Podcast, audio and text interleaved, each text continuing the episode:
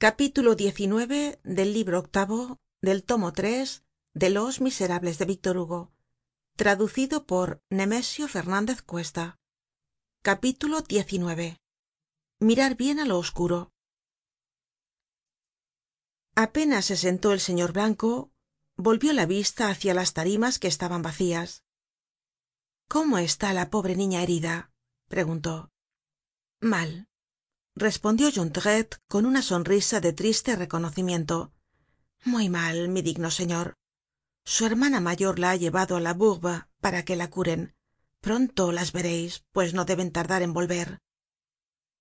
La señora fabantou parece algo mejor que esta mañana replicó el señor blanco fijando la mirada en el estraño arreo de la tia jondrette que de pie entre él y la puerta como si guardase ya la salida le miraba en actitud de amenaza y casi de combate.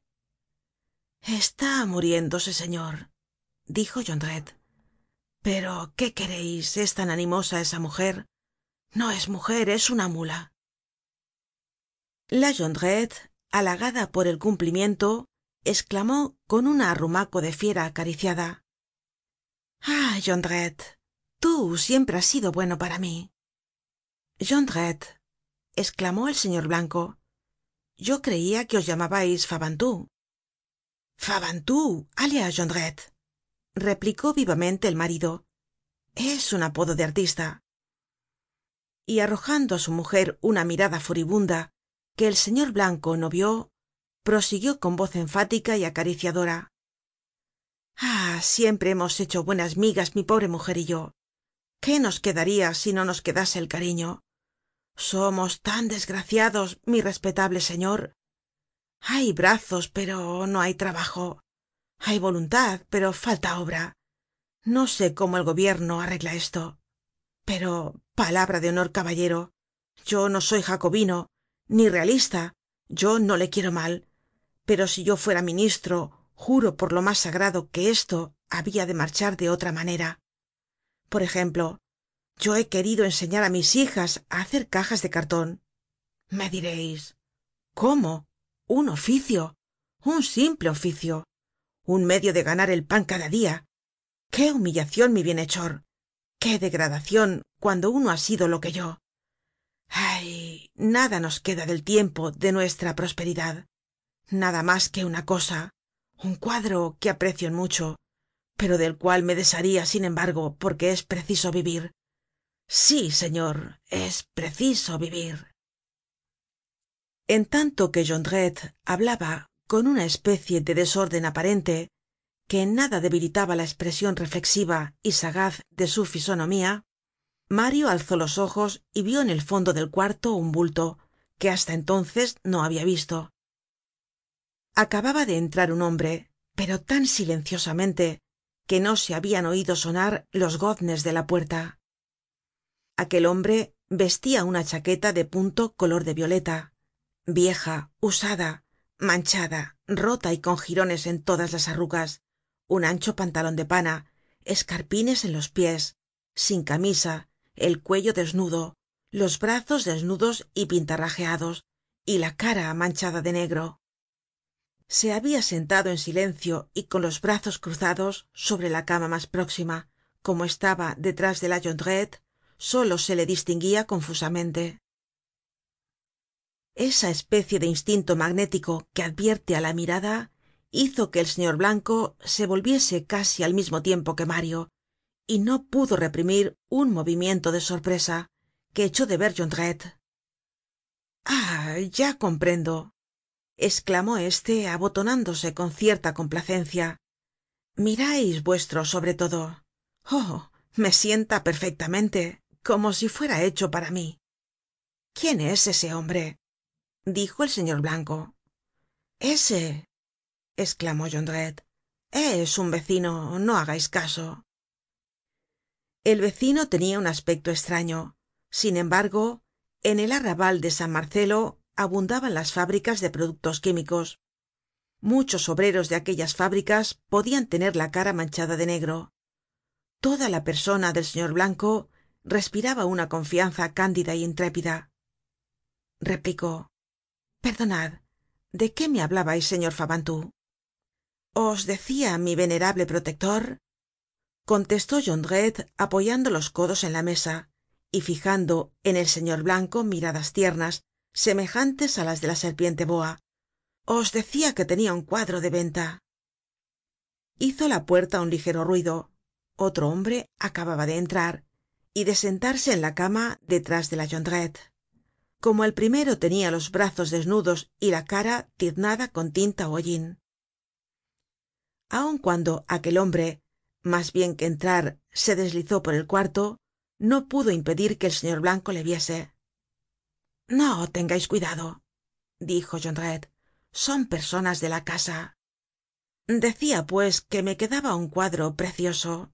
Vedle caballero vedle se levantó se dirigió á la pared en cuya parte baja estaba colocado el bastidor de que hemos hablado y le volvió conservándole apoyado en la pared misma.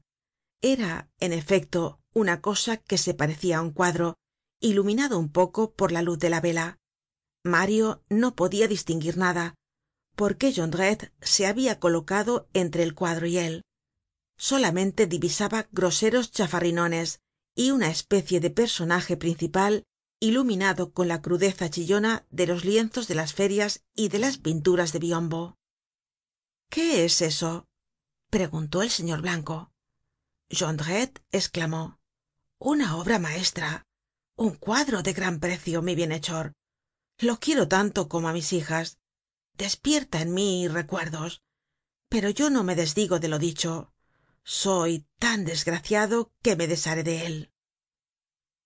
Fuese casualidad fuese que hubiera en él un principio de inquietud al examinar el cuadro el señor blanco volvió la vista hacia el interior de la habitacion habia ya allí cuatro hombres tres sentados en la cama uno en pie cerca de la puerta todos cuatro con los brazos desnudos inmóviles y el rostro tiznado de negro uno de ellos que estaba sentado en la cama se apoyaba en la pared y tenia los ojos cerrados. Hubiérase dicho que dormia era viejo. Sus cabellos blancos sobre su cara negra eran horribles. Los otros dos parecian jóvenes. El uno era barbudo y el otro cabelludo. Ninguno tenia zapatos. Los que no llevaban escarpines tenian los pies desnudos jondrette observó que la mirada del señor blanco se fijaba en aquellos hombres. Son amigos vecinos dijo. Están tiznados porque trabajan en carbon son fumistas. No hagais caso de ellos mi bienhechor. Pero compradme mi cuadro. Compadeceos de mi miseria. No os lo venderé caro. A vuestro ver cuánto vale pero dijo el señor blanco mirando á jondrette con ceño y como hombre que se pone en guardia. Eso no es mas que una muestra de taberna y valdrá unos tres francos. Jondrette replicó con amabilidad. Teneis ahí vuestra cartera me contentaré con mil escudos. El señor blanco se levantó apoyó la espalda en la pared y paseó rápidamente su mirada por el cuarto tenia á jondrette á su izquierda del lado de la ventana y á la jondrette y los cuatro hombres á la derecha por el lado de la puerta. Los cuatro hombres no pestañeaban ni aun parecian verle.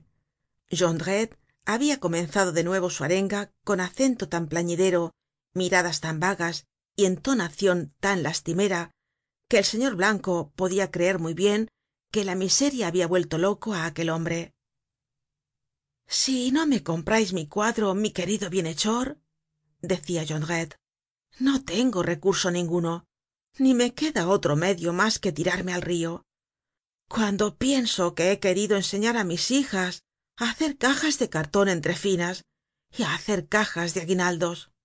Pues bien hace falta una mesa con una plancha en el fondo para que los vasos no se caigan al suelo es preciso un hornillo hecho espresamente para el caso. Un cubilete con tres divisiones para los diferentes grados de fuerza que debe tener la cola segun se la emplea en la madera en el papel ó en la tela. Una cuchilla para cortar el carton un molde para dar forma á las piezas. Un martillo para clavar los aceros pinceles. Demonios qué sé yo y todo esto para ganar cuatro sueldos al dia y trabajar catorce horas. Y cada caja pasa tres veces por la mano de la obrera y mojar el papel y no manchar nada y tener la cola caliente y qué diablos mas cuatro sueldos por dia cómo quereis que se viva hablando así jondrette no miraba al señor blanco que le observaba. La mirada del señor blanco estaba fija en jondrette y la de jondrette en la puerta la atencion jadeante de mario iba de uno á otro. El señor blanco parecia preguntarse es un idiota jondrette repitió dos ó tres veces con toda clase de inflexiones variadas del género lloron y suplicante. No tengo mas remedio que tirarme al rio el otro dia bajé ya tres escalones para hacerlo por el lado del puente de austerlitz. De repente su apagada pupila se iluminó con un horrible fulgor. Aquel hombrecillo se enderezó y apareció espantable. Dió un paso hácia el señor blanco y le gritó con voz tonante. No se trata de nada de esto. Me conoceis